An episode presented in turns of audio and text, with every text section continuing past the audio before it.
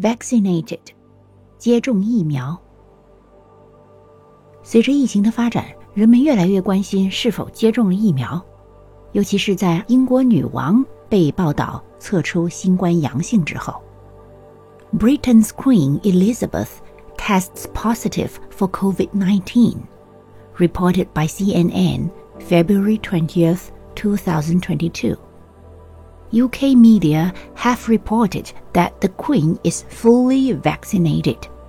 Buckingham Palace previously confirmed both the monarch and her late husband, Prince Philip, had received their first doses of a COVID 19 vaccine in January 2021.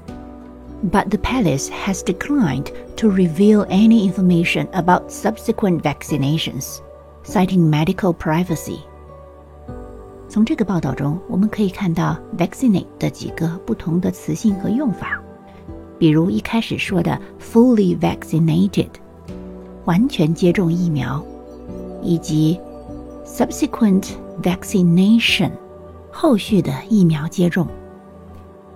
At the end of today's session, that's wishing Her Majesty the Queen a swift recovery from COVID and a rapid return to vibrant good health.